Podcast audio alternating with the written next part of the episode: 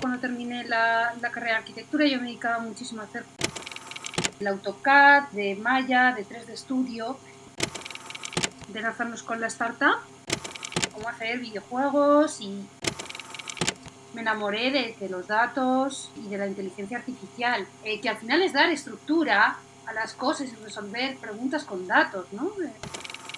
Parece la frase final. Exacto, sí. Bueno, gracias. Ya hemos terminado la entrevista. la imagen mental del dinosaurio.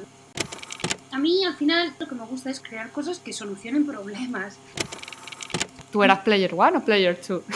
Pues yo era player two porque mi hermano... Y a mí me encantaba el StarCraft de siempre. Y dije, madre mía, dos cosas que me gustan, de Machine Learning y el StarCraft. De la experiencia de Silicon Valley. Sea, los españoles tienen mucha consideración porque son muy creativos. Y es verdad, ¿eh? Entonces surgió esta idea de hacer una conversación con una IA. En los proyectos técnicos de Machine Learning, la comunicación en research es súper complicada, ¿vale? El error forma siempre parte del proceso y lo tenemos como muy...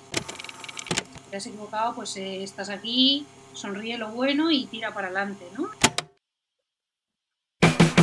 Hola amigas y bienvenidos a este episodio 14 de Lo que hay que oír, el podcast de Spain AI. Para los que aún no nos conozcáis, SpenAI es una red nacional que trata de conectar a toda la comunidad de profesionales, empresas y entusiastas de la inteligencia artificial tanto en España como en el mundo hispanohablante. Hay mucha gente colaborando en esta red y en este episodio estaremos con vosotros Karen Troyano y Alberto Julián. Os animamos a suscribiros al podcast para no perderos ningún episodio y recordad que también podéis consultar nuestra página spenai.com o seguirnos en redes sociales, donde nos podéis encontrar en Twitter, Meetup, LinkedIn, Facebook, YouTube como Spain Y bueno, en primer lugar queremos agradecer a Gema que hoy haya aceptado ser nuestra entrevistada del día de hoy. Hola, ¿qué tal? Buenas tardes, gracias por invitarme. Y bueno, para los que no la conocen, Gema Parreño es licenciada en arquitectura por la Universidad Politécnica de Madrid y estoy muy segura de que pocos se lo esperaban. La mayoría la conocemos por ser la programadora española que ha diseñado el Deep Asteroid, una red para detectar el impacto de asteroides sobre la Tierra. Y después de terminar arquitectura, se dedicó a la industria de la animación 3D y a los videojuegos, fundó su propia startup, que era Cubicus, y después él comenzó a tener conocimiento en, aplicaciones y desarrollo y estuvo trabajando en BBVA, eh, ha contribuido al proyecto Pi StarCraft 2 de DeepMind, mucho más. En unos minutos nos va a estar contando su historia. Y bueno, nuevamente Gemma, bienvenida y muchas gracias por estar aquí hoy con nosotros. A vosotros, gracias por hacerme un hueco. y bueno, en este episodio nos vamos a adentrar contigo en el apasionante mundo de los videojuegos, la inteligencia artificial y conversar un poco quizás sobre tu experiencia con Deep Asteroid, pero muy superficial. Queremos hablar también de tu trabajo en BBVA, tus colaboraciones y los nuevos proyectos en los que estás. Bueno, Gemma, cuando estuvimos investigando el perfil, somos investigadores natos nosotros, nos ha llamado la atención el, el que vinieras de un mundo como la arquitectura, que seguro que tú le puedes encontrar eh, similitudes con el mundo del desarrollo y de la programación, pero a mucha gente se nos puede escapar. ¿no? Entonces, querríamos saber si ha habido un momento eureka de, cambio o ha sido una evolución o cómo em, viste que querías cambiar y encontraste este, este camino. Pues, a ver, em, yo no cambiaría, lo, que es lo que es la arquitectura me ha dado un background una serie de herramientas y sobre todo lo que es un modelo mental, ¿vale? Si bien es cierto que, bueno, que la arquitectura pues tiene una parte como artística muy creativa, pero también tiene una parte, una parte técnica, ¿vale? De, estudiar, pues eso, mm, álgebra lineal, física, cálculo de estructuras. Entonces, bueno, pues sí que hay una, base de fundamentos em, que se puede decir que, que, eran transferibles a lo que es el, este, a este cambio, ¿no? Eh, a ver, eh, yo, entiendo mucho lo de lo, que se dice de los momentos eureka, ¿no? Porque, porque muchas veces, pues, eh, pues no podemos estar en, toda la vida de todo el mundo, ¿no? Entonces, vemos como esos fragmentos de, la vida de las personas. Pero para mí no ha sido, no ha sido un cambio de la noche a la mañana, ha sido una cosa como paulatina, no es una cosa fácil, ¿vale? Ha estado como llena de desafíos y, de momentos de, mucha incertidumbre. Sí que hay, sí que hay un, cambio un poquito que se nota un poquillo más. Yo cuando terminé la, carrera de arquitectura yo me dedicaba muchísimo a hacer concursos de, innovación y de paisajismo, construí un par de, un par de proyectos y, y estalló la crisis de lo que es de, real estate, ¿vale? Eh, a mí me gustaba mucho eh, temas de, del AutoCAD, de Maya, de 3D Studio y trabajaba con un, con un grupo de, arquitectos, compañeros míos de la universidad y entonces nos, nos animamos a, empezar a crear algo un poco más basado en, lo digital, ¿vale? Que, que, utilizando cosas que ya sabíamos, como es, como es Maya y 3D Studio. Entonces, pues bueno, surgió la oportunidad de hacer, de lanzarnos con la startup y ahí fue como mi primera inclusión, por así decirlo, en el mundo de la tecnología. Eh, entonces, bueno, pues eh, durante esa época eh, empecé a aprender lo que es el, pipeline técnico de, cómo hacer videojuegos y, todo este tema. Entonces, pues ahí estuvo como más el momento, el, punto de, transición hacia la tecnología. A partir de ahí descubrí, pues eso, pues el abanico y, un poco em, me enamoré de todo el tema este de, los datos y de, la inteligencia artificial, que al final es dar estructura a las cosas y resolver preguntas con datos, ¿no? Em, en parte.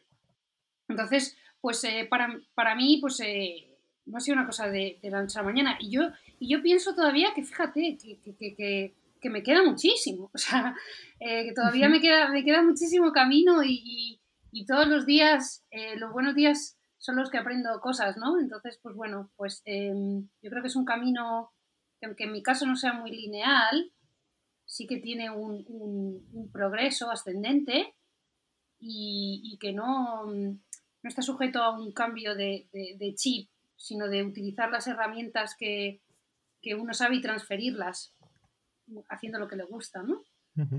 Wow. Parece la frase final, eso, ¿verdad? Exacto, sí, ya, ya, ya, bueno, gracias. El día de hoy hemos terminado la entrevista. Ahora ya, ya, ya, podemos irnos, ¿no? Ha sido muy inspiracional toda esta conversación. Sí, pero lo, dicho, eh, me queda, no creo que, no creo que, creo que me queda todavía muchísimo por, por aprender.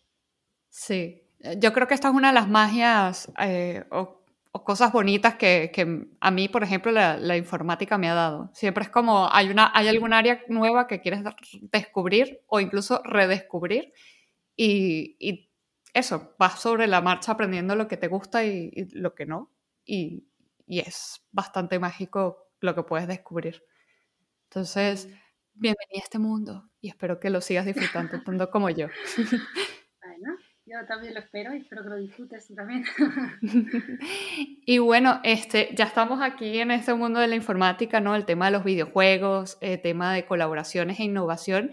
Y, y, yo creo que tú en estas áreas no has dejado de, de, incluso recibir premios y uno de los cuales, bueno, te has hecho más famosa y has hablado en muchas más entrevistas, no solo en esta, es sobre Deep Asteroid, ¿no? Entonces, bueno, eh, Deep Asteroid fue un premio que, has conseguido en el año 2017, ¿no? Donde fuiste finalista mundial en el desafío de la NASA del Space Up Challenge, eh, con un modelo de Deep Learning para clasificar asteroides y, poder predecir si, si había impacto, ¿no? Entonces, no sé si quieres contarnos un poco de esta experiencia, ¿qué tal fue para ti? Sí, eh, bueno, a ver, la experiencia está muy bien. Yo creo que es una muy buena iniciativa que NASA libere los problemas que, a los que se está enfrentando una vez al año, ¿no? Para tener como diferentes eh, puntos de vista. Yo sé que cuando se habla del impacto asteroide todos eh, tenemos como esa especie de imagen mental del dinosaurio, ¿no? Y entonces y, el momento peligroso. Pero lo, cierto es que hay muchísimos pequeños impactos a lo largo a lo largo del año de, asteroides o, pequeños pequeños cuerpos, ¿no? que, que al final eh, eh, constituyen una, ayuda para saber eh, lo que está pasando en, lo que es el, universo, ¿no? Y, el círculo, o sea, y, la órbita a, través de la cual orbitan los, estos asteroides y estos pequeños cuerpos. El hecho de que se pueda producir ese pequeño impacto ayuda porque los, los científicos pueden llegar al, al, lugar y pueden recoger muestras de manera más inmediata, ¿no? Entonces imaginemos que, que hay un asteroide que, que, a lo mejor son pequeñas lluvias de asteroides de un centímetro, ¿no? Que, que, caen sobre la superficie y que llevan como polvo estelar, ¿no? Entonces, si, si, si, los científicos tardan un tiempo, hay un DDT, ¿no? Eh, para que la gente llegue a recoger las muestras, pues al, al final, pues a lo mejor las conclusiones o, o, ese conocimiento que se puede, que se puede extraer no es tan valioso. ¿no? Entonces, más allá de ese, de ese momento impacto del dinosaurio, eh, existe un valor añadido de, de, de ese conocimiento. Y, y entonces, eh, a ver, eh, el, el, el, dataset está bastante bien porque no es el, el, que liberó la NASA en ese momento, porque tiene impactos desde, desde los, los primeros impactos, desde 1929, ¿vale? Uh -huh. hasta, hasta, hasta, los, hasta los años 2000 y tal. Entonces, bueno, pues sí que, sí que estuvo muy bien. Eh, ¿qué me, qué, o sea, ¿cuál fue la, la, dificultad, el reto sobre la experiencia? Estuvo muy bien también porque fue, durante el hackathon pues nos juntamos un grupo de, un grupo de gente, eh, eh, pues exper expertos en, en, en asteroides, un periodista, eh, una ingeniera y, y yo y, y otro, otra gente. Y bueno, sí que es cierto que yo tenía como, como cierta cosa con TensorFlow 0.1. TensorFlow construido desde grafo, ¿vale? Wow, eh, okay. sí. O sea, de esa versión sí que, sí que es cierto que, que, yo tenía como ciertos conocimientos para diseñar, intentar como diseñar como esa estructura, esa arquitectura, pero bueno, eh, eh, estuvo, estuvo, estuvo muy bien, el hackathon, hackathon estuvo bien, conocía bastante gente y bueno, pues yo creo que también pues, pues eh, se aportó como cierto valor, ¿no? Así que sí, estuvo bien. Muy bien. Antes nos comentabas off the record que, que ¿Mm? lo, te lo digo para, por si quieres comentar otra vez, que los sí. mejores resultados de, del, de los impactos lo habías obtenido posteriormente con otro otro sí. enfoque totalmente distinto que era el Prophet de Facebook. ¿verdad? Sí, os, os, os, cuento, os cuento un poco, ¿vale? Entro, entro con el aire. Eh, también hay una cosa que es eh, la evolución, ¿no? La evolución de, de, todo este desafío y la evolución a lo largo del tiempo. Yo, yo, he estado trabajando con este dataset meses y he probado como diferentes algoritmos. Además de lo que es la red neuronal, he probado un support vector machines, ¿vale? Y eh, los mejores resultados eh, los obtuve usando un framework open source que liberó Facebook que se llama Prophet, de modelos autorregresivos eh, que utilizan en series temporales que se utilizaban en las campañas para predecir los likes de una campaña eh, conforme pues, bueno, pues al, al, al, a la inversión que hacías. ¿no? Entonces, eh, este, este framework está muy bien porque te permitía como insertar como, con modelos de fecha de seasonalidad, ¿vale? De seasonality, de, de estacionalidad, perdón. Sí, sí, sí. Eh, y entonces, eh, lo que decía era como, como plotearte muy bien eh, cómo funciona esto a lo largo del tiempo, ¿no? Entonces, em, eh, esto, los mejores resultados, ¿por qué se obtuvieron? Porque lo que pude hacer es como una diferencia entre 10 años de asteroides, seis meses de asteroides, un, me, un año de asteroides. Entonces ahí se veía, por ejemplo, uh -huh. claro, se veía, por ejemplo, que en verano había como una muchísima mayor frecuencia, ¿vale? De, de impacto. Entonces, wow. eh, y ese modelo que, que, además predecía, entonces, se, según el día, pues se predecía como, como, como el, el número de impactos y la y latitud y longitud, ¿no? Entonces, eh, si bien es cierto que, bueno, que yo siempre animo a que, a que al final, o sea, al final todo esto de la inteligencia artificial, lo que iremos hablando, eh, supongo, a lo largo de, del podcast, es una herramienta, ¿vale? Y, mm. y, es una herramienta para solucionar desafíos y, y problemas, ¿no? Entonces, quizá lo que, me, lo que sí que me gustaría como, como, como que todos pensar, o sea, como, como, como pensar, es que la gente como que se, se puede enamorar de los problemas, ¿no? Eh, hablar de sí, está muy bien diseñar una arquitectura de red neuronal y aprendí muchísimo y, y, el premio y tal y no sé qué, pero trabajando a lo largo de meses con otras, con, con, con el mismo problema, ¿no?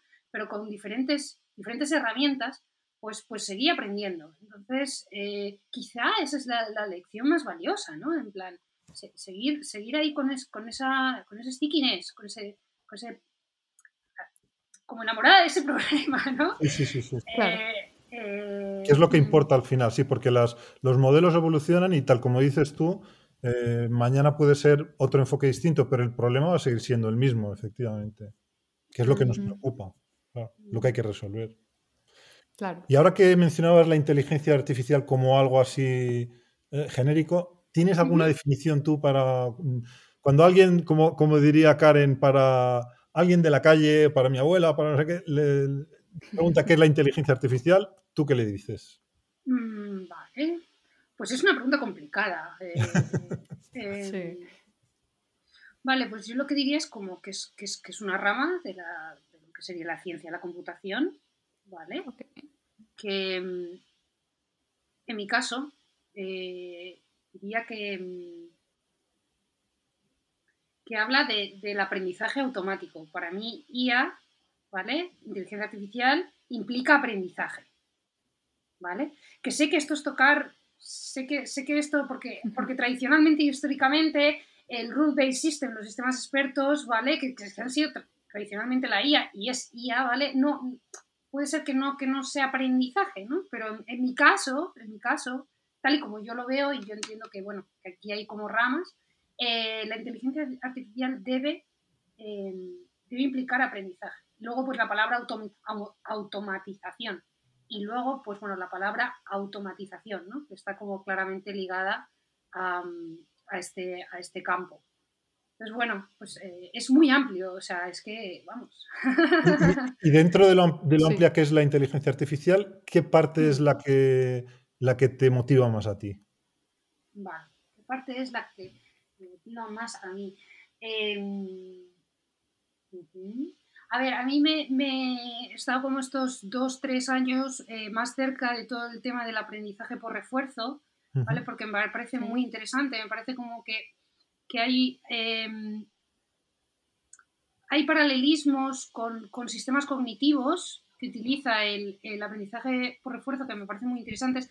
Hay muchas más cosas que me interesan, o sea, em, últimamente he leído muchísimo sobre el sistema multiagente, he leído muchísimo sobre teoría de juegos, eh, todo el tema del lenguaje. Por ejemplo, el, tema del lenguaje siempre me ha llamado un poquito más la atención que visión, por ejemplo, que también me parece súper interesante, pero entonces, bueno, pues em, mm, en cuanto a área, pues lenguaje, en cuanto también a, más disciplina, pues eh, aprendizaje por refuerzo, multiagente, y también he visto algo de teoría de juegos, eh, pero quizá lo que más he profundizado es por refuerzo.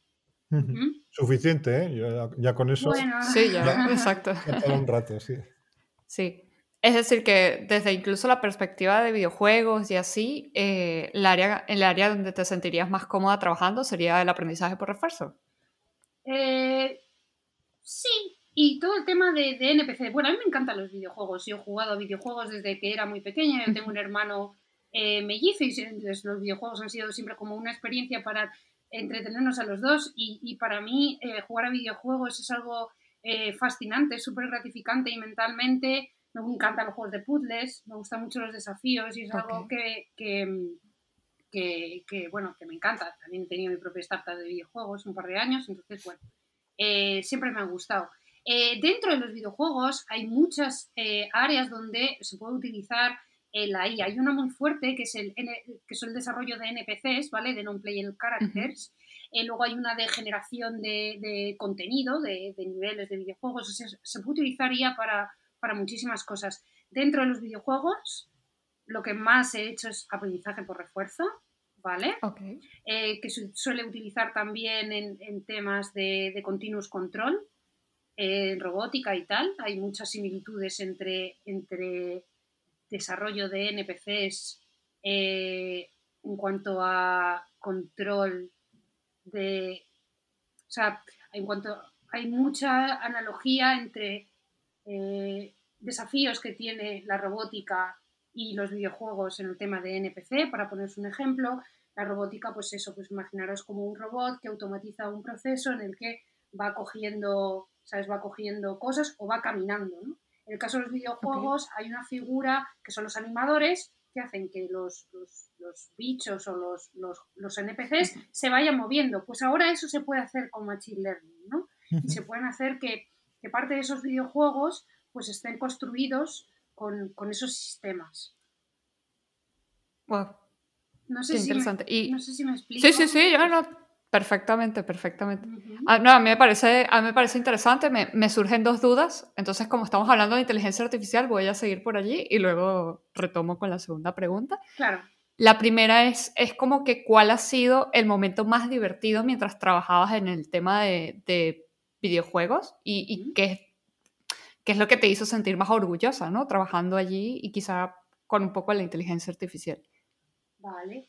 Eh, bueno, a ver, está, o sea, Unity como motor de videojuegos tiene una cosa como muy interesante y es que puedes hacer entornos simulados de Unity que sean como análogos al mundo de la robótica, pues para mí, por ejemplo, eh, esos momentos en los que consigo que robots se empiecen a mover ellos solos y empiecen a aprender a caminar, incluso empiecen como, como a hacer cosas juntos, a coordinarse y tal, eso pues eh, está muy bien. También con los proyectos que últimamente he desarrollado, em, eh, que he estado trabajando también con temas de, de lenguaje, el poder hacer que un, un, agente, ¿no? Pues eh, juego con un humano, tengo una conversación con un humano, me ha parecido como también como muy, muy enriquecedor.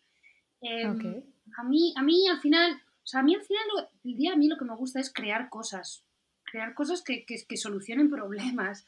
Y, bueno, pues dentro del mundo de los videojuegos pues hay como, como problemas que luego se pueden como extrapolar al, al, mundo real, ¿no? Entonces, y, y además voy a decir una cosa que es que los problemas del mundo real son muy importantes y tenemos que tener mucho cuidado en cómo implementamos la IA en las soluciones y en el impacto que tienen esas soluciones. Entonces, los videojuegos lo que son son como cajas de arena, son como espacios controlados donde tú puedes como probar tus agentes sin un riesgo, sin que tengan como un impacto en, la vida, en la vida de, las personas o en una cadena de producción voy a poner un ejemplo como a lo mejor como, como un poco, un poco mm, mm, pues polarizado, ¿no? Imaginaros pues robots que están ensamblando las piezas de un coche, ¿vale? Si nosotros tenemos como un simulador que, ensambla las piezas del coche y podemos así entrenar a la gente, pues no es lo mismo que si lo tenemos una fábrica que puede hacer daño a un humano, ¿vale? Puede haber un desastre o puede impactar en lo que es el modelo de producción. Sí, y bueno, antes de seguir a otras preguntas, yo tenía mi duda, ¿no? Yo, yo siempre fui hermana mayor, entonces siempre era el player one. ¿Tú eras player one o player two? Pues yo era player two porque mi hermano siempre ha tenido mucha más de, eh, dexterity, ha, ha tenido como mucha más, mucha más destreza. Yo era el player 2 porque mi hermano siempre ha tenido mucha más destreza y eso... Eh, y yo además eh, disfrutaba muchísimo viendo, viendo el progreso en, en okay. ¿no? También con mi hermano, pero sí jugaba como Player 2. Ya, yo, yo, tengo que admitir que la que tenía el talento era mi hermana, pero nunca iba a permitir que la menor fuera Player 1. Pero... Hombre, hay unos derechos. Espero, espero, que no escucha, espero que no escuche. Hay unos derechos y se tienen que respetar. por favor. Eh, comentabas al principio que, que, en tu carrera no había habido momentos eureka o de grandes cambios, sino que era más bien evolución. Eh, te pregunto, cuando entras en el BBVA ya por 2016, eh, que estuviste como tres años o así, ¿no? Sí. Eh, ¿Tenía relación con lo, que estabas haciendo en el mundo de los videojuegos? ¿O, con el Deep Asteroid o, con, o, fue una ruptura eso? Vale, no, no tenía, no tenía relación. yo después de dejar la startup empecé a hacer exploraciones en el mundo, en el mundo de los datos eh, pasó, pasó todo el tema de todo el tema de la NASA, ¿vale? Y además, pues bueno, pues eh, estuve aprendiendo cómo programar y tal, no sé qué. Ahí eh, tuve la oportunidad también de conocer a, Carlos Kukowski y a José Manuel de la Chica en el, en el BVA y encontré, o sea, tuve suerte, ¿no? Porque encontré quizá un, un, un punto en el que, en el que estaban innovando, pero también quería hacer como cosas, como cosas con datos, había como gente también muy buena. Em, entonces, eh, no, no hacíamos videojuegos, eh, hacíamos sobre todo cosas, cosas, con, cosas con data. Eh, pero sí que creo que, o sea, en ese, en ese, con lo que decías tú, Alberto, de, de una ruptura, o sea, puede ser que a veces no estén alineadas las áreas de dominio, pero sí la disciplina cultivar. Me explico. Em, el tema es que, para, llegar a, lo mejor a hacer eh, temas de robótica con C, SAR, en Unity, en San Francisco, pues eh, necesito conocimientos de ingeniería, necesito conocimientos de, datos y de algoritmia. Y, eso me lo ha dado el banco. Em, o sea, yo, yo, muchas de las cosas de, ingeniería las he aprendido en el banco. Y yo creo que, el dominio de, la data, o sea, eh, como el mundo de la inteligencia artificial es tan amplio, pues eh, hay puntos en común. Entonces se puede, se puede, ese área de dominio es lineal. O sea, eh, no, perdón. Ese, esa, ese dominio de las herramientas es lineal, aunque el área de dominio vaya cambiando, ¿vale? Em, yo estuve un año en el centro de innovación y luego pasé al área de ingeniería en Innovation Labs y ahí también eh, tuve mucha suerte. Em, eh, pues he, estado en un laboratorio de innovación y sobre todo la gente que ahí era como, o sea, bueno, que ahí es, muy competente y muy buena y, y, tampoco, o sea, también una tangencialidad con el mundo de los videojuegos, uno de los mejores managers que he tenido, Alberto, allí en el banco, ha estado años trabajando en EA Sports haciendo localización del FIFA, de los Sims. Em, y, hay, hay, puntos en común. Yo creo que, que, los videojuegos siempre han estado ahí, pero sí que es cierto que todo, todo el tema de, de la inteligencia artificial y, y, el data science y tal me, me, ha dado y me sigue dando em, pues, pues una serie de conocimientos que sin, sin ellos no, no podría em, hablar de videojuegos eh, con IA. ¿no? Y tú dirías eh, que, el, porque es cierto que los bancos han sido en general, eh, por lo menos algunos bancos han sido como muy receptivos a temas de Machine Learning, pero en, concreto dirías que el BBVA ha sido pionero en, en, la digestión de, de, lo que es los desarrollos dirigidos por datos con respecto a otros bancos. Sí, sí, a ver, yo jamás me imaginé que iba a trabajar en un banco y, y el BBVA ha sido uno de los mejores sitios en los que he estado, ¿vale? Em, eh, BBVA hizo una apuesta, yo creo que hace años ya, por, por el área de Data y Analytics, ¿vale? Em, que han estado desarrollando eh, durante muchísimo tiempo de una manera concienzuda y rigurosa, ¿vale? Y, bueno, pues sí que yo creo que apostar de manera potente por, por un equipo em, a esa escala, en ese nivel, sí que, sí que tiene. Y luego, pues, a ver, yo creo que el banco, el banco ha apostado muy fuerte por el tema de la digitalización en general, lo que yo veo del BVA, ¿vale? Sí que creo que, bueno, pues que, con el tema de la implementación de, inteligencia artificial eh, eh, hay un tema, o sea, hay, una curva, ¿vale? Y luego está todo el tema de la regulación y la explicabilidad, ¿vale? Que tiene que tener. Entonces, todo, todo ese tema em, añade, añade una, serie de, de, constraints, de limitaciones, ¿vale? A lo que se puede hacer, que no quita que haya espacios para la innovación, ¿no? A lo mejor la concesión de créditos, por ejemplo, pues sí, tienes que utilizar un algoritmo explicable, ¿vale? Y, ¿sabes? Y al final, pues un humano pues tiene que ser como una relación simbiótica entre un humano y, lo que te va dando la máquina y vas como midiendo el riesgo, ¿no? Em, pero, por ejemplo, en el caso de clustering de clientes, pues a lo mejor sí se puede hacer cosillas más de machine learning como, como más puro. En este caso, a mí sí me parece que el banco mm, ha hecho, ha hecho un esfuerzo. Además, me parece que ha hecho una cosa muy bien el BBV, que es que, le ha dado al usuario cierta información. O sea, si tú te metes en la app, tú tienes como... Em, tienes analítica de tu salud financiera, te dan tu, tu salud financiera, tienes como un pequeño bar donde te dice lo que te has gastado en, este mes en, tal. Entonces sí que te da esa visión de data, ¿no? Al usuario, que me parece, que me parece un punto, un punto a favor. Entonces, eh, yo sí que creo que, bueno, que, que, que había una apuesta, una apuesta fuerte, ¿no? Y luego, pues sí que es cierto que, tienen, o sea, han tenido como, como unos aciertos eh, fenomenales a nivel de cultura e ingeniería, ¿no? Cosas como el proyecto Ninja y, y una serie de cosas que, que están a la altura de, de, empresas de software. Muy bien. Qué bueno esto del BBVA. Ah, me hace sentir más tranquila porque siempre que uso la aplicación me he, sentido que el BBVA tiene cierto nivel comparado con otros bancos, pero ahora me siento más tranquila sabiendo estas cosas por detrás. Sí. y, y bueno, ya también estamos aquí, o sea, estoy aquí en, en, la investigación sobre ti, Gemma. Hemos visto que desde el 2017 también estuviste hasta el, más o menos tres años más. Colaborando con DeepMind ¿no? y StarCraft en, en no sé si lo voy a decir bien, en 5C2. 5C2.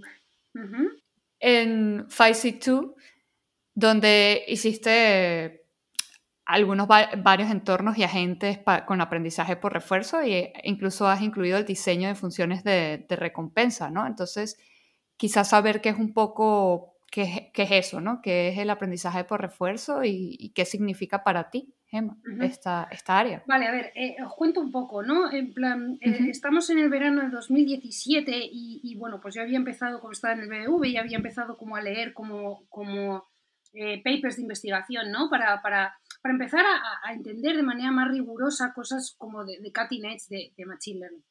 Y a mí me encantaba el StarCraft de siempre, he jugado con mi hermano al, al, al, StarCraft, me parece un juego fascinante, o sea, el diseño, los, los modelos mentales de diseño estratégico, la, la, cómo, cómo, tienes que ser como reactivo a las estrategias del oponente, tiene, tiene, o sea, me parece de una complejidad absoluta, es un juego que en su momento fue, fue eh, o sea, fue uno de los, de los juegos más vendidos de Blizzard y, bueno, es un deporte nacional en Corea. es, es, es, es, un juego, bueno, a, mí, a mí me encanta y me ha encantado de siempre, ¿no? Entonces, em, se, se, se, publicaron de repente este paper y, y, dije, madre mía, dos cosas que me gustan, ¿no? De todo el tema este de, de Machine Learning y, el StarCraft. Entonces, pues bueno, pues... Eh, casi que, que me, me, metí de lleno. Y además, eh, mirando un poco eh, las personas del proyecto, uno, o sea, el, líder, uno de los líderes del proyecto, que es Oriol, que es... Que es eh, Oriol Viñals, ¿no? Oriol Viñals de Terrassa, que además es, es, es una persona encantadora, em, que él además tenía como un recorrido también dentro de cómo había estado trabajando con, el, con, con la API de, de Bloodborne, que es como otra, otra, otra versión del, del StarCraft.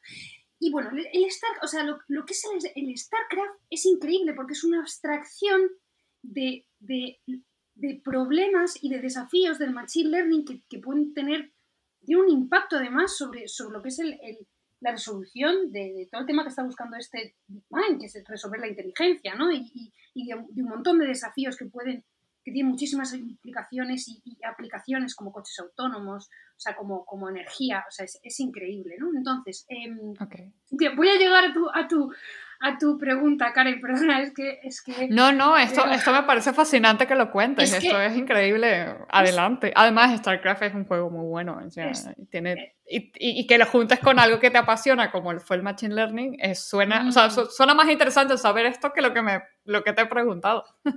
Sí, a ver, eh, sí el, el, tema, el tema es que, eh, bueno, pues eso, StarCraft al final es un, un juego de estrategia en tiempo real, ¿vale? En la que tú tienes que resolver un desafío a nivel eh, macro, crear una, economía con una serie de recursos, crear un ejército em, y, y, ganar, a un, y ganar a un, a un oponente, ¿no? Y luego, pues bueno, pues tienes un tema de que tienes diferentes razas, entonces estas razas pues se equilibran entre sí para las unidades que, que tienes, pues para, para hacer como, como, como ese, ese, esa batalla, ¿no? Eh, esto supone un desafío a nivel macro porque tienes una gente que tiene que gestionar una economía, ¿vale? Y luego a nivel micro, porque es una gente que tiene que, controlar un mapa eh, con ese macro, pero, luego tiene que, con esas unidades, como ganar una batalla, ¿no? Entonces son, son como, como muchos desafíos. Además, tiene una, una, dependencia secuencial muy fuerte, las cosas que empiezas a hacer al principio de la partida y cómo desarrollas eh, tu, tu, tu tech tree, ¿no? Ese, ese árbol tecnológico durante la partida te va a influir muchísimo en, lo que es el, la batalla con ese oponente, ¿no?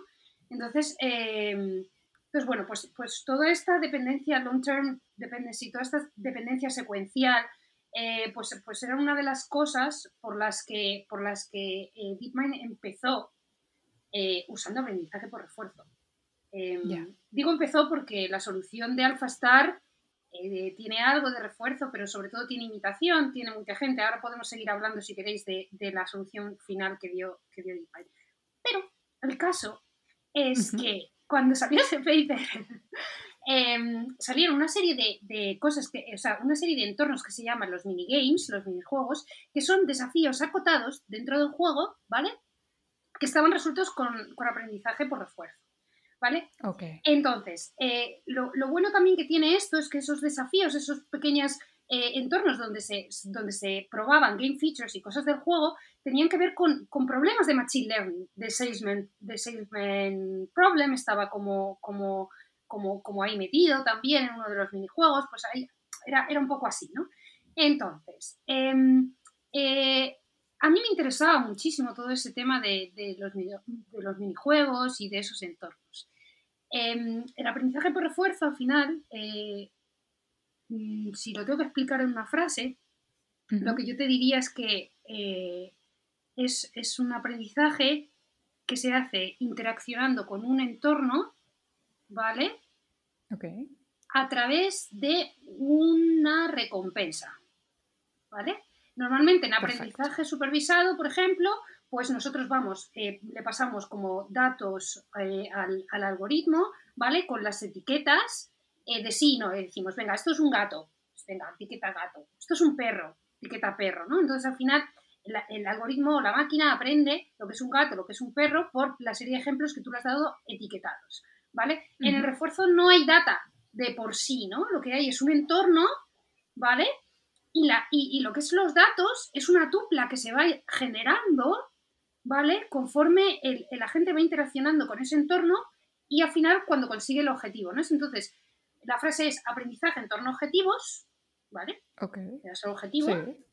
Y entonces, pues, eh, va aprendiendo así, pues, un poco, pues, eh, por trial and error, ¿no? Equivocándose y acertando. Como aprenden los niños, vamos, sí.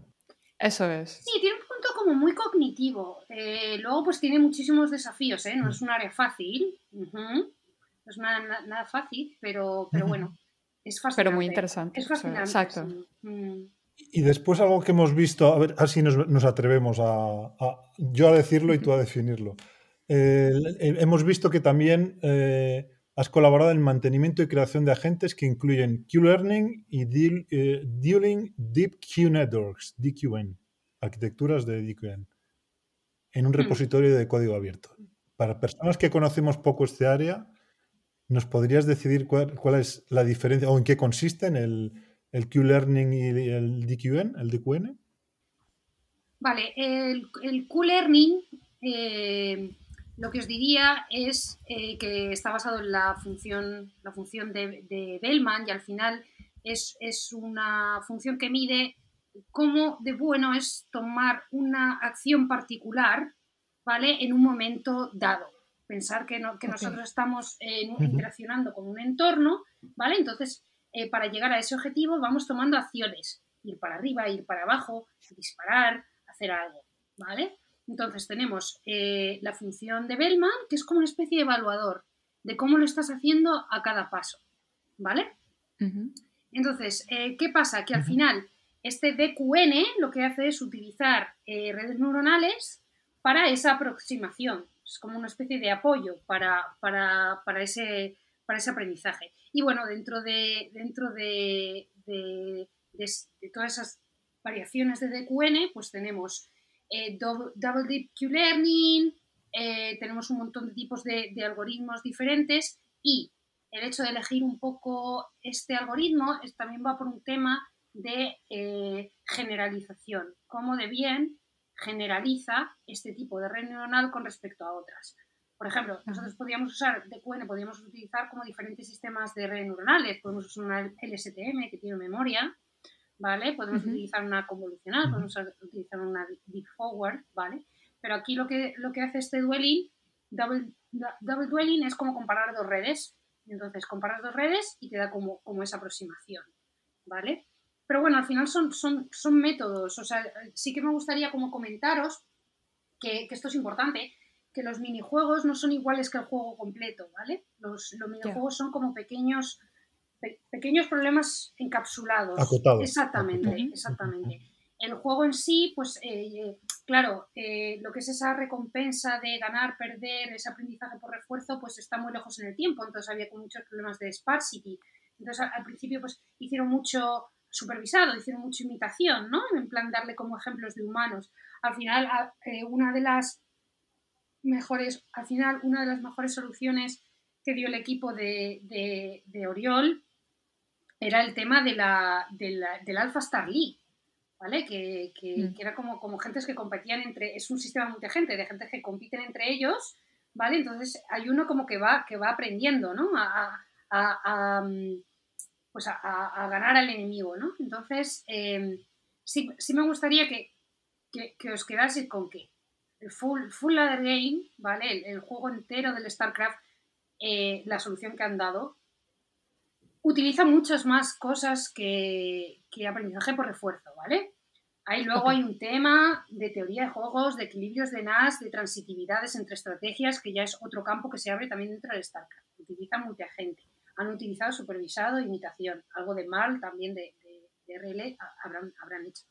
Pero hay muchísimos campos que han tocado, ¿vale? Pero en estos minijuegos, que, que- que ha hecho el equipo de DeepMind, que yo también tengo un repositorio de contribuciones con minijuegos y los de otros eh, contribuidores de open source, eh, sí que se utiliza mucho DRL y mucho también Actor Critic, ¿vale? Con RL. Entonces, pues bueno, pues sí que, sí que comentaros eso, que yo creo que es, yo creo que es importante para que se entienda un poco la magnitud, un poco del orden de magnitud del desafío. Eh, me gustaría decir, pues claro, todo el mundo ha visto el vídeo Alpha Star y tal. Eh, hay una entrevista muy buena en, en un podcast que se llama Talk RL, que hacen entrevistas de RL, que está, que está en inglés, em, Muy bien. a Roman Ring, que es, que es eh, Research eh, Engineer, es ingeniero allí en, en DeepMind, que dice una cosa que, que es verdad, ¿no? Es que, el que, que StarCraft no está resuelto. Han hecho una gente que consigue vencer al 95% de, de- Porque no está resuelto, ¿no? Entonces, a mí el hecho de, este- de- el desafío sigue abierto, ¿no? Y aparte que el, que el, que el entorno es que es fantástico, en serio, es que... eh, es que mm, yo me podría tirar una vida y media solo con el Eso es lo que me da miedo a mí de los videojuegos. Es increíble, es increíble. Es fascinante. fascinante. Ya. Bueno, y un poco de, de hablando de juegos, también tenemos aquí que en el 2019 estuviste con Google AI en Mountain View, en California, ¿no? Entonces, no sé si eh, nos quieras contar cómo te embarcaste en esta aventura, en qué consistió todo este trabajo, los tipos de juegos que, usa- que hacías allí. Sí, eh, sí, a ver, eh, bueno, a ver, mm, yo estuve pues eso en, en Google AI, previously Google Brain eh, para Stadia. Eh, fue una experiencia, una experiencia muy buena. Eh, no, puedo, no puedo contar mucho de, de- de los proyectos en sí porque no, no son, no son públicos, pero, Perfecto. pero sí puedo, o sea, lo que sí que creo es que, em, que hay muchos campos de, de Machine Learning que se pueden aplicar a, a videojuegos y, y bueno, pues yo sí que estuve trabajando en temas de, de- de RL y en temas de, en temas de control. Y, y bueno, y sobre todo lo que, lo que sí me gustaría es eh, hablar un poco del tema de, de la experiencia de Silicon Valley, ¿no? O sea, yo había ido, yo había ido a San Francisco, eh, pues de visita unos días, a algunos eventos y tal, pero es muy diferente estar en- viviendo en San Francisco que visitar San Francisco, sobre todo Mountain View. Em. Es un lugar en el que, bueno, hay, hay, cosas, hay cosas que son increíbles de, de- de Silicon Valley y es que, que no hay no hay restricciones, o sea, no, no- la gente no se autolimita y, y, y dan mucha rienda suelta a la creatividad es real, cosa que, cosa que, que fue un poco un shock cuando volví a España, porque en España somos súper creativos, hacemos unas cosas increíbles, pero a ve- a veces también como que nos echamos en plan, ah, eso no se puede hacer. O sea, en plan, allí, en- Ok. allí en Silicon Valley nadie te dice, nah. En Silicon Valley te dicen, ¿cómo, cómo lo vas a hacer? Entonces, como, ¿sabes? Sí. Eso es un shock, es un shock cultural eh, eh, brutal, ¿no? Entonces, eh, ¿O ¿Qué necesitas, no? ¿Qué necesitas? Eso es. ¿Qué necesitas? ¿Cómo te ayudamos para lograrlo? En Eh, cambio, aquí es como ah, pero- más difícil, más complicado. Pero dicho, dicho esto, por ejemplo, en plan de. A, a- y a muchos españoles los tienen como. O sea, a los españoles tienen mucha consideración por, por- por una. porque son muy creativos. Y es verdad, ¿eh? Es o sea, claro, nosotros nos vemos aquí cuando, porque estamos nosotros aquí y, y luego eh, la gente, por ejemplo, española que yo, que yo conocí allí en Mountain View, eh, mm, gente muy buena y súper, súper creativa, súper creativa. También digo, se trabaja muchísimo, se trabaja muchísimo, ¿vale? O sea, es, otra, o sea, es, otro ritmo. Pero, pero vamos, yo no lo cambio por absolutamente nada. Me surgió, me surgió la oportunidad gracias a una persona de, de Google X, ¿vale? Que conocí, que Google X es la, el Moonshot Factory, estos de Google, los que sacaron las Google Glass, los balloons, ¿vale? Y, y, bueno, pues quizá, yo que sé, a lo mejor, pues, eh, pues sí que vio como, como, como fit conmigo así en un entorno ex de Google X y, y, proyectos así más rarillos. Y, y bueno, y, surgió y, estuve a punto de decir que no, pero dije, mm, es que si digo que no, eh, porque claro, es como, como, como San Francisco, es que de repente pues también es que es un choque, ¿no? O sea, es que es, que es un choque. Eh, pero bueno, dije, mira, esto es una, una vez en la vida y bueno, pues eh, mm, no lo cambiaría, ¿no? Y conocí a gente muy buena. Y estuve trabajando, claro, con gente de Pixar, que venía de Pixar, con, con, gente, con gente muy buena, ¿no? Entonces estuvo bien, estuvo bien la experiencia. Mm, mm. Muy bien. Y ahora ya en los últimos tiempos eh, podemos decir que hace poco, no sé, ha sido en abril, ¿no? Que has entrado en eh, Appium Hub, ¿se llama? Appium Hub, como, sí. Appium Hub. Sí. Eh, como Lead Data Scientist. Sí, he entrado, o sea, he entrado en, en Appium, en Appium primero, había oído hablar muy bien porque tiene un, evento bastante bastante importante de, software craftsmanship en Barcelona, ¿vale? Y si los, y si los conocía. Y bueno, pues tuve la oportunidad de, estar un poquito más en, contacto con ellos. Entonces a mí hay una cosa que, que, me, que me llama mucho la atención, o sea, a, la que debería, o sea, la que quiero, una cosa a la que quiero redirigir también mi carrera, que es a, a produccionaria, ¿vale? Tenemos como la IA de research, tenemos como los papers, ahora hablaremos también un poco de los papers, pero ahí hay, ahí hay una curva, ¿vale? Que vamos a vivir en los próximos 10, 15 años, que van a ser Machine Learning First Products, ¿vale? Y, productos, y entonces, eso lleva una cantidad de, software y de principios de software eh, embebidos, pero, pero fortísimo, ¿no? Y entonces necesitamos, necesitamos esas dos patas de manera consistente, de manera segura, de manera robusta, y, y para mí buscar ese sitio, ¿no? En plan de, con esas prácticas de software, pues era fundamental, ¿no? Entonces, Appium tiene eso. Em, eh, tiene mm, calidad en prácticas, ¿vale? Tiene gente buenísima. Y luego también pues hay un fit un poco de, de valores, ¿no? Yo soy una persona pues que evita las narrativas cíclicas y, y que me gusta crecer, aunque implique equivocarme a veces. Entonces, eh, ese principio de never stop growing y, ese espacio seguro que, que, hay para cometer errores y esa transparencia que tienen, que es, que es eh, fenomenal. Entonces, bueno, pues me uní para, para, ayudar y potenciar sobre todo el área de data y, y estoy, estoy, bueno, estoy muy ilusionada porque, porque siento como siento valor y pero también que me dan ownership eh, que me guían con honestidad. Em, entonces estoy, estoy, estoy muy contenta. Además, eh, eh, tienen, o sea, bueno, tenemos em, este, este, tema de, crecimiento y autodesarrollo, entonces está, está muy bien. Está muy bien, estoy, estoy muy contenta, ya os, ya os contaré. pero sí, sí, sí, sí. Porque además has empezado hace muy poco, o sea que tienes todavía mucho, mucho más que contar. Sí, sí les seguía, sí les seguía desde hace, desde hace bastante tiempo, pero sí, acabó, llevo, llevo poquito tiempo. Muy bien. Y, hemos visto también en LinkedIn que eh, estás eh, o tienes un proyecto eh, que se llama em, Empathy. Empathy. Mempathy. Mempathy, perdón. Mempathy. Em, sí, eh, Cuéntanos. Os cuento, os cuento un poco sobre esto, porque es muy curioso. A ver, eh, hemos hablado, yo creo, durante este tiempo, ¿no? En plan de, todo el tema de crear, de todo el tema para, de crear para solucionar problemas. Y, yo siempre pienso en el tema de las exploraciones controladas, ¿vale? Eh, y, estos proyectos que, van creciendo, en los que, los que uno como va probando cosas o, va como formulando hipótesis y cosas a las que tiene que ¿vale? Em, eh, cuando, cuando volví a España, por toda, la, toda la pandemia y tal, eh, me animé con esto. Eh, por un lado quería seguir como desarrollando ese skill set técnico que había, que había cogido en Google, ¿vale? con el tema de los videojuegos y con el tema de Unity y César al final yo había estado trabajando también mucho en Python. César es un lenguaje de programación altamente tipado, o sea, es, muy diferente a Python, ¿vale? Es mucho más de, bajo nivel. Entonces quería seguir, quería seguir con, eso.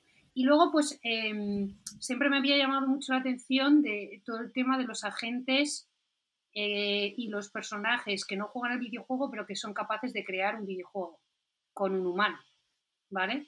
Y ahí surgió un poco, un poco esto, eh, estas ideas. Entonces, lo quería juntar también con, el tema de, que la gente está con pandemia, que, que, con, este, con este isolation, ¿no? Con, que la gente está como más aislada, que no puede hablar. Entonces surgió esta idea de hacer una conversación con una IA a través de, a través de un videojuego.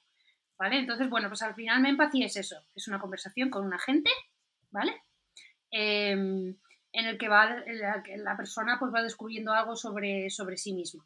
Entonces, bueno, pues a lo largo de este recorrido, pues he probado muchísimas cosas, ¿vale? Empecé probando aprendizaje por, refuerzo, incluyendo el diseño de recompensas em, basadas en un poco, en plan, en cómo era capaz de, la gente de ser empático con la persona.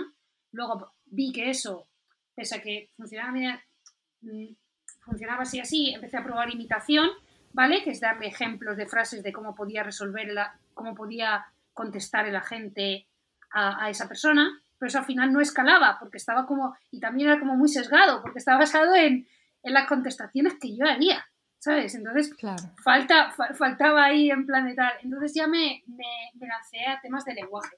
Sobre este, sobre este proyecto, sí que es cierto que, que era un salto, porque mm, porque lo presenté al, a la IDE, al workshop del EXAC, que es una conferencia AAA, y, y posteriormente al New Rips 2020, a uno de los, workshops eh, que se llama When Language Meets Games. Entonces he empezado como, y, bueno, por suerte me aceptaron los dos, papers.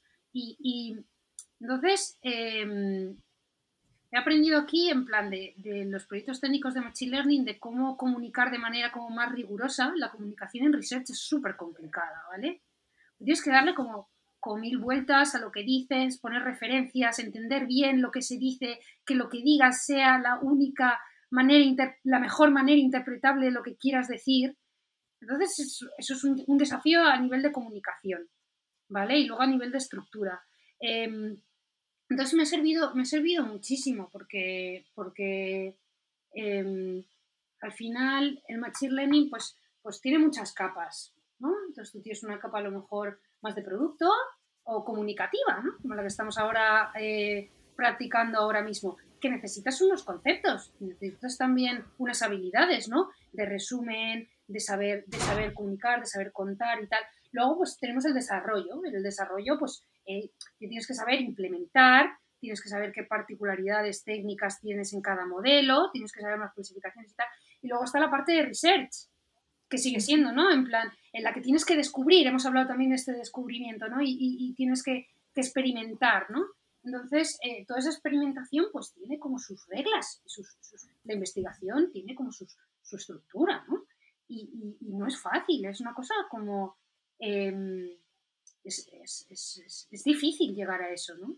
Es, muy difícil. Pero sí que es cierto que, me ha ayudado mucho porque además, eh, perdonadme si estoy hablando así un montón, ¿eh? Eh, hay una cosa fascinante que es hacerte el prototipo del videojuego, que lo tengo que, que, está el prototipo y que puedes jugar y que puedes como hablar con la IA, y luego escribir el paper, ¿no? Entonces son como, como dos mundos como muy diferentes.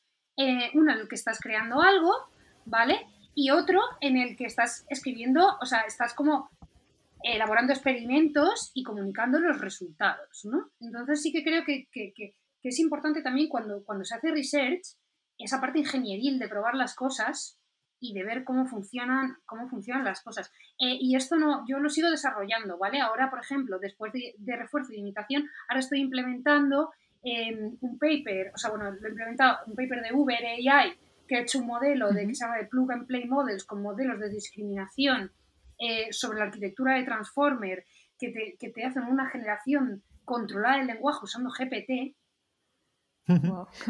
Em, y, claro, ahora ya es, por ejemplo, todo ese problema de los sesgos de imitación de mis respuestas, pues ahora tengo otro, otro, otro desafío, ¿no? Que es controlar GPT. Es como esa, esa ballena, ¿no? Que, que, entrenada en, en, en, Reddit, ¿no? Y, y, está, y, está, y está fenómeno, o sea, es, es, es increíble, es increíble. Mm, Muy bien. Bien, perfecto.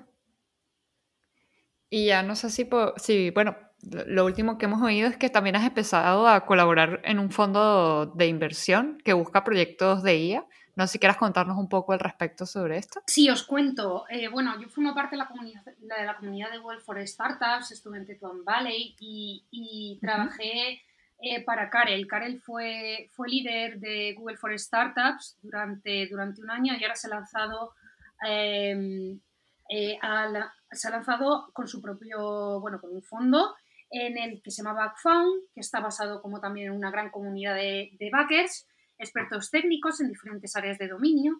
Entonces, bueno, pues yo estoy echándole un cable, sobre todo en proyectos de, de Machine Learning, ¿no? Entonces, por un lado, estamos buscando proyectos y estamos analizando y ayudando a emprendedores.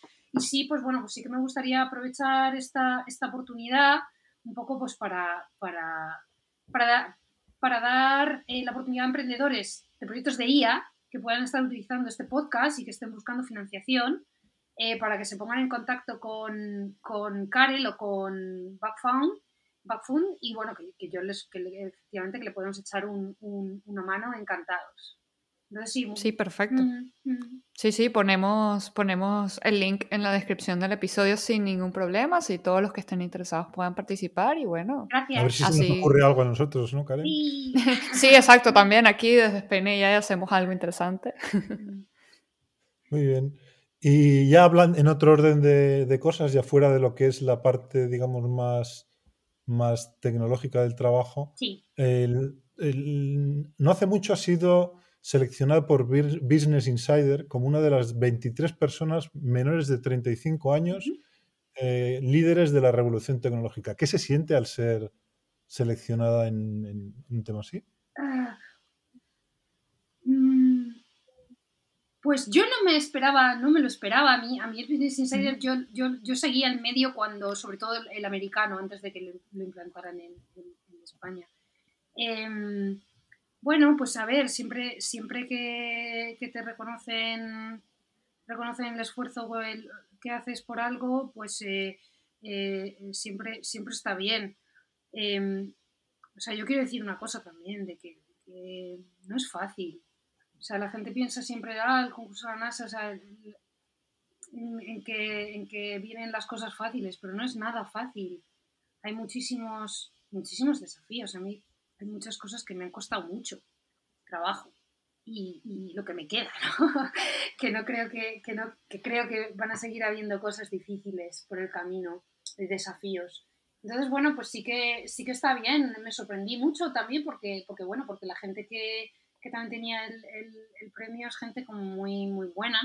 Y, y bueno, pues eh, siempre te entra un poco de síndrome del impostor y tal, pero, pero sí que creo que, que, da energía. ¿Qué sentí? Pues eh, energía, sentí como energía como para, seguir haciendo. Dice, bueno, pues eh, voy a seguir haciendo cosas. Sí, no, no te dejes llevar por el síndrome del impostor, nada que ver. O sea, con todo lo que nos estás contando, o sea, me parece que, me falta mucho por aprender, ¿no? Y me estoy acordando yo de cosas que no hemos mencionado, como por ejemplo creo que fue en 2018, organizabas meetups de TensorFlow. Sí. Me acuerdo ah, yo.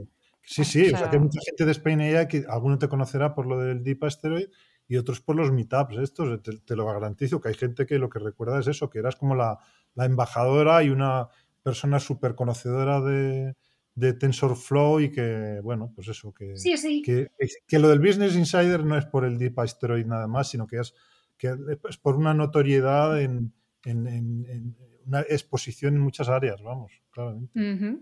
Que sin duda son todas áreas muy interesantes y que han requerido lo que tú has dicho, trabajo y esfuerzo. Y, y vamos, que lo has hecho y felicidades por este premio.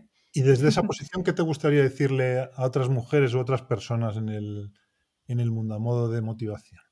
Motivación.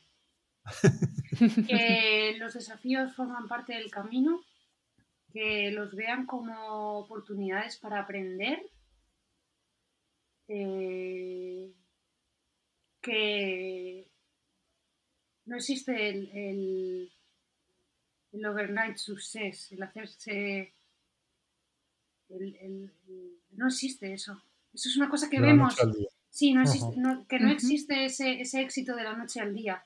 Que ese éxito de la noche al día es lo que se ve, pero no es real. y, Muy bien. y, que, y em, que, que, hagan algo que les rellene y que se enamoren de los problemas, no de las soluciones. Muy bien. Eso ya nos, ya nos lo comentó un entrevistado antes, yo creo que fue Andrés Torrubio. Andrés puede ser. Ah, es que Andrés es mucho. ¿eh? Andrés es así. A mí Andrés me encanta, hemos tenido, yo con Andrés he tenido conversaciones eh, súper super profundas sobre, sobre la industria, ¿eh? sobre la IA y, y, súper consistentes. O sea, Andrés, es muy bueno. Bueno, y eh, ya dado todo lo que nos has contado y todas las cosas que te hemos también preguntado, ¿qué le dirías tú a la gema del futuro para cuando escuches esta entrevista quizá en el año 2042? a la gema del futuro. me diría la gema del futuro? No sé, le preguntaría, no le diría nada, le preguntaría si ha salido todo bien, hay algo que debas saber. Eh, le preguntaría, ¿no? Le, le, preguntaría algo, le preguntaría si es feliz o, si va todo bien. Eh, quizás una pregunta genérica como para no entrar en una paradoja espaciotemporal, ¿no? Va todo bien. Eh, no sé si es una respuesta válida. es súper válida, está muy bien. O sea, es, muy curioso porque uno siempre que, que, qué le diría y que, bueno, no sé, sigue así o no, pero tú tienes curiosidad, ¿no? En saber si la cosa va bien. Y eso, eso es algo súper interesante de saber siempre. Y, bueno, ya estamos a punto de cerrar la, entrevista y nosotros tenemos la costumbre de, pedirle a nuestro invitado anterior que haga una pregunta para el siguiente invitado. Y pues la pregunta para ti, Gema, es que si hubiera la posibilidad de almacenar un año de recuerdos y pasárselo a tu hijo o hija, ¿qué año sería? Si hubiera la posibilidad de almacenar un año de recuerdos y pasárselo a tu hijo o hija, ¿qué año sería? Pero, pues mira, bueno, te voy a contestar, primero te voy a contestar con otra pregunta, ¿no? En plan. Perfecto. Eh, o sea, la primera pregunta que me haría sería: ¿para qué? O sea, ese, ese año de recuerdos, ¿cuál es la lección? ¿Sabes? ¿Para qué, para qué utilizaría? Porque cada año, supuestamente, pues podría tener una lección. Elige. Elige, elige. Em, Exacto. ¿Qué, lección quieres darle a tu hijo? Entonces le das ese año de recuerdos. Te preguntas ambiguas, mm, mm, mm. puedes escoger lo que te apetezca más contestar. Yo también lo pensé, ¿eh? yo cuando escribí la, la, pregunta dije, la pregunta es ambigua, porque lo de pasárselo además no entendí muy bien, o sea, tenía una doble lectura, podía ser pasárselo para que aprendiera, para que disfrutara, o pasárselo como que se lo quieres meter en, en la memoria. No sé, ah, entonces, pues, pues, precisamente por esa ambigüedad, lo que te apetezca contestar. Ya le preguntaré yo a Alberto Conejero, que es el que hizo la pregunta, le preguntaría exactamente qué, qué matiz le querías dar a esto, ¿no? Pero... Sí, pero cualquier respuesta es completamente válida. Efectivamente, em, no hay examen. Eso es. Estamos en Silicon Valley. La creatividad se premia. Em, pues quizá eh, le daría un año en el que quizás el eh, de 2015 a 2016, pero no de enero a enero. Okay. Eh, o, esa época, más o menos. o sea, un año en el que, en el que ese hijo o hija hubiese entendido lo que cuesta transformarse y hubiese visto como esos primeros frutos ¿vale? Pero que hubiese vivido como, como ese, ese momento, ese momento de, de, lucha por la transformación. Luego verlos. Pero, luego, pero no como en una peli, porque en una peli vemos a, ¿sabes? a Rocky Balboa corriendo cinco minutos y, de repente ya está en el ring y ya está como, como teniendo éxito, ¿no? Entonces, quizá como, como, como esa realidad de, tiempo no tan elástica, ¿no? Em, hmm. Muy bien. Sí, sí. Y ahora es la hora de la venganza. Eh, ¿Qué pregunta querrías que le hiciéramos al próximo entrevistado o entrevistada? Vale, pues a ver, a ver. Eh, vale. Eh, mm, ver. Se me ocurren algunas, ¿vale? Las voy a soltar y ya luego pues me, Hola. me, decís. Pues vale. Una sería como, imagínate que solo que, te dan la oportunidad de hacerte como, como experto en tu en, en una disciplina dentro de la IA. ¿Vale? ¿Cuál sería? ¿Y por qué? Con una, píldora, ¿no? sí, con una disciplina, exactamente. En plan de. Ahora sé teoría de juegos. te tomas la píldora. Pero solo de una. Y sobre todo lo que más me interesa es por qué esa. Vale. ¿Por qué? Por, qué? ¿Por qué? O sea, que elija y, por qué. ¿Por qué esa y no, y no cualquier otra, no? Esa sería una así como más, como más, eh, como más, eh, sí, más técnica sobre, para, para, ver un poco los intereses.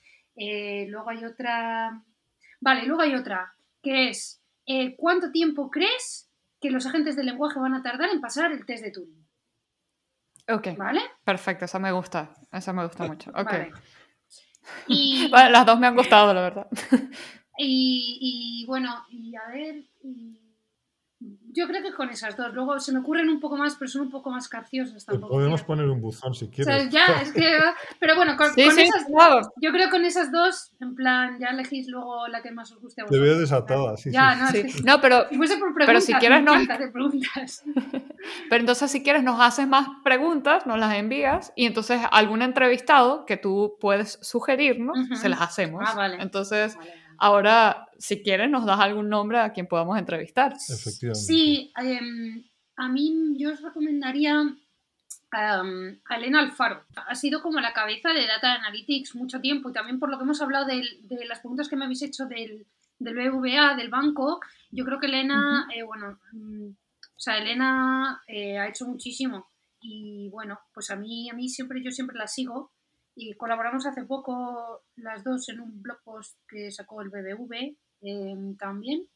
Y, y bueno, sí que es una figura en la que yo me, fijo y sigo para, estas cosillas. Entonces sí que me gustaría como recomendarosla. Perfecto. Mm. Muy bien. La anotamos. Hemos terminado ya la parte de entrevista y pasamos a la batería de preguntas, que si comentas que ya nos has escuchado antes en unos cuantos episodios, no te pillará muy de nuevas, pero bueno, aún así intentaremos ponerte en algún... no ponemos en aprietos a nadie nosotros. Bueno, ya sabes entonces que esta sección es para que contestéis rápido y sin dar muchas vueltas a, una serie de preguntas que tenemos preparadas. Así que si ya estás lista, pues empezamos. Vamos a por ello. Empiezo yo. ¿Qué canción te pone las pilas? Eh, The Scientist, de Coldplay. Mm. ¿Android o iPhone? Android. ¿Qué tienes de fondo en la pantalla de tu ordenador o de salvapantallas en tu móvil? Una montaña. Ok. Eh, ¿Qué crees que estarías haciendo si no hubieras acabado trabajando en esta área? Estaría trabajando en un estudio de arquitectura, probablemente haciendo planos. Bien. ¿Y qué estarías haciendo ahora mismo si no estuvieras en esta entrevista? Dando un paseo, porque es lo que hago todos los días. Ya. ¿Y qué es lo más loco que has hecho últimamente? Nos sentimos culpables, ¿eh? No, no, no, para nada. Lo más loco, lo más loco, uh, pues lo más loco que he hecho ha sido pasarme dos horas jugando un nuevo videojuego que es fascinante, que os voy a contar, que se llama Spirit Father, eh, que va, es, es, un videojuego que va de, de cambiar la relación con la muerte. ¿Vale? Está, está, basado, está basado en, en, el universo un poco del estudio Ghibli y va de que tú eres el, el sustituto de Caronte entonces tienes que llevar a las almas, eh, acompañas a las almas en un, viaje, ¿vale? Pero es súper eh, tranquilo, es súper positivo, es súper... De hecho, una de las mecánicas que tienes para las almas es para abrazarlas, eh, las tienes que escuchar, tienes que hacer como misiones con, ellas y tal, es es súper, de hecho es como muy, es muy reconfortante, es positivo y, está muy bien. Y lo más loco, pues, pues eso, pasarme dos horas ahí jugando a eso. Muy bien. Y si pudieras viajar a cualquier época, ¿a dónde irías? Si pudiera viajar a cualquier época, iría a, probablemente al Renacimiento. A ver si, a, ver si me dejarían hacer, hacer, cosas, hacer cosas así locas y seguir creando, pero un poco en ese contexto, ¿no? Claro, sin todas las herramientas de hoy en día. Y bueno, si gracias a la inteligencia artificial fuera posible recuperar alguna conversación o recrear alguna conversación con cualquier persona de cualquier época o incluso algún personaje de ficción, ¿con quién hablarías? Me gustaría hablar con Turing, pero me gustaría hablar con Turing después de Enigma y ah, en, su última en su última etapa. Muy específico, ¿eh? Ya te falta poner día nada más. y, a esta yo creo que sabemos la respuesta la siguiente. ¿PyTorch o TensorFlow? Bueno, claro. Em, pues lo que te voy a decir es eh, TensorFlow 1.7. Ah, esa, esa versión. Esa versión. Porque, y no la 2. La 2, bueno, sí, ¿sabes lo que pasa? Que con la 2 ya introdujeron todos estos, lo que yo, yo llamo The Neural Network Menu, ¿vale? Que es cuando tú tenías como todo este menú. Entonces, eh, que está muy bien, pero que, que, era como menos flexible. Entonces también la gente a partir de ahí, por esa capa de API de alto nivel, se empezó a mover mucho a PyTorch porque les permitía como más flexibilidad también teniendo como esa esa idea, ¿no? De, o sea, esa manera como de crear. Entonces, eh, a mí me gustaba mucho, ah, tenía un punto, 1.7, eh, que tenía como una manera de hacer los grafos muy guays eh, y que sí que, que, sí que estuve trabajando más con ella, con, bueno, con esa versión. pero bueno, sí, a ver, mm, claro, yo elijo Tensor también pues porque he seguido mucho el, he seguido mucho el, el proyecto, pero entiendo, pero, pero, pero PyTorch, o sea, es que en realidad está muy bien también, ¿eh? O sea, no, ¿sabes? Eh, no hay que desmerecer. Y vale, ¿una cita o frase que te mole o que sea tu mantra? Vale, una cita o frase que me guste que sea mi mantra. Vale, hay una de que es, bueno, que está muy vista, eh, que desde el doctor Seuss, que dice, Don't cry because it's over, smile because it happened, ¿vale? Okay. Que, es, que es como que, que, me ayuda mucho a mí a, a sobre, sobreponerme a los errores y aprender, ¿vale? Porque al final como que, como que el error forma siempre parte del proceso y lo tenemos como muy, muy victim, o sea, lo, lo victimiza, o sea, no, ¿cómo se dice? Lo... Victimizamos, sí, sí. Sí, sí, lo victimizamos o nos victimizamos a nosotros mismos cuando cometemos errores y en el fondo el error, o sea, es que para, para, para tener éxito tienes que equivocarte. Entonces, eh, eh, esa, esa, frase un poco me, me lleva a, a, bueno, decir de, bueno, aunque te has equivocado, pues eh, estás aquí, sonríe lo bueno y tira para adelante, ¿no? Entonces, eh, me ayuda. Muy, bien traducida, muy bien traducida. Sí, sí. Pero bueno, depende del día. La película, ¿La película que más veces has visto? Vale, hay una película muy buena, alemana, que me la he visto muchas veces, que se llama Córrelo la corre, que, que, que va también como, ¿sabes? No os voy a contar nada. Se llama Corre la corre, esa película la he visto mucho.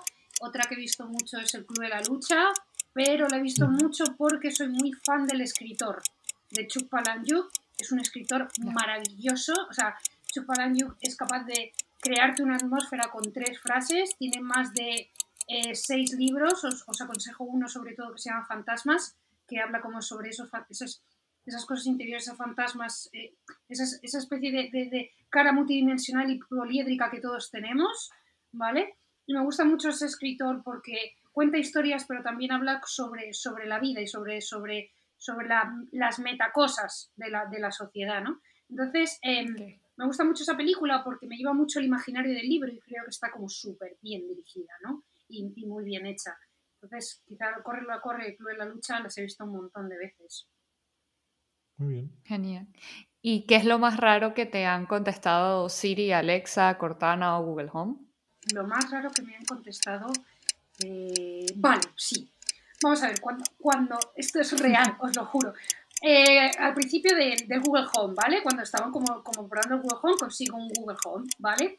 Y entonces, em, entonces yo todos los días le hacía la misma pregunta al Google Home, ¿vale?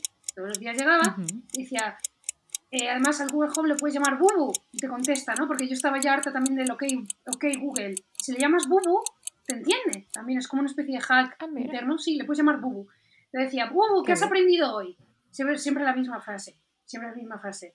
I learned a few things uh, today. My engineers told me a few things today. I can also learn some things from you. Siempre te devuelve para que le des más información, ¿no? Entonces, eh, todos los días le hacía, todos los días le hacía la misma pregunta. Entonces, claro, con esta idea de que la inteligencia artificial, o sea, de, que es, de que es aprendizaje, ¿no? Entonces, digo, a ver si, a ver si algún día le, le, hago, le hago una pregunta y me contesta, o sea, esta misma pregunta y un día ya llego a casa, abro, abro normalmente, hey Bobo, what did you learn today? y me dice que, que, y entonces me contestó que había aprendido eh, a buscar mejores recetas de cocina en internet. ¿Vale?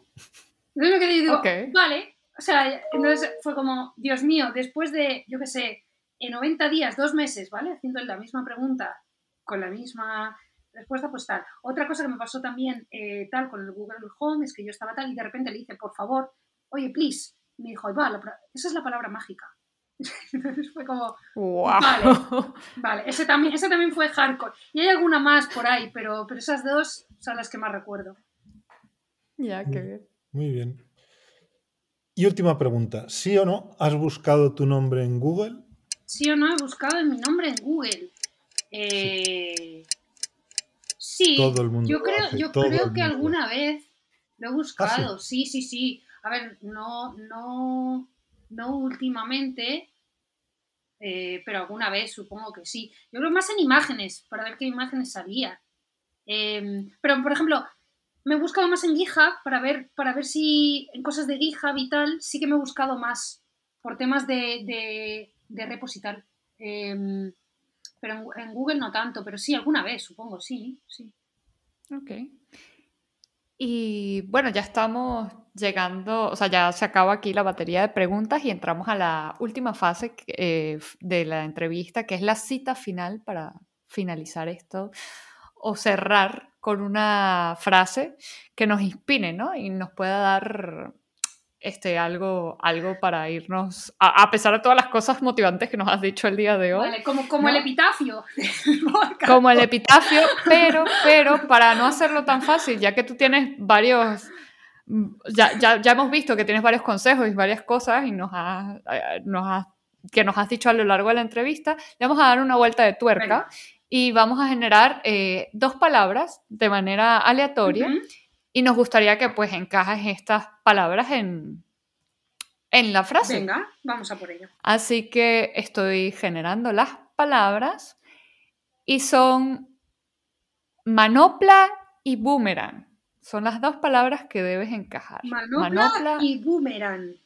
Y boomerang, sí. palabras de uso cotidiano. Vale, vale, sí, sí, Yo, yo el boomerang lo uso todos los días. Eh, Exacto, como todos.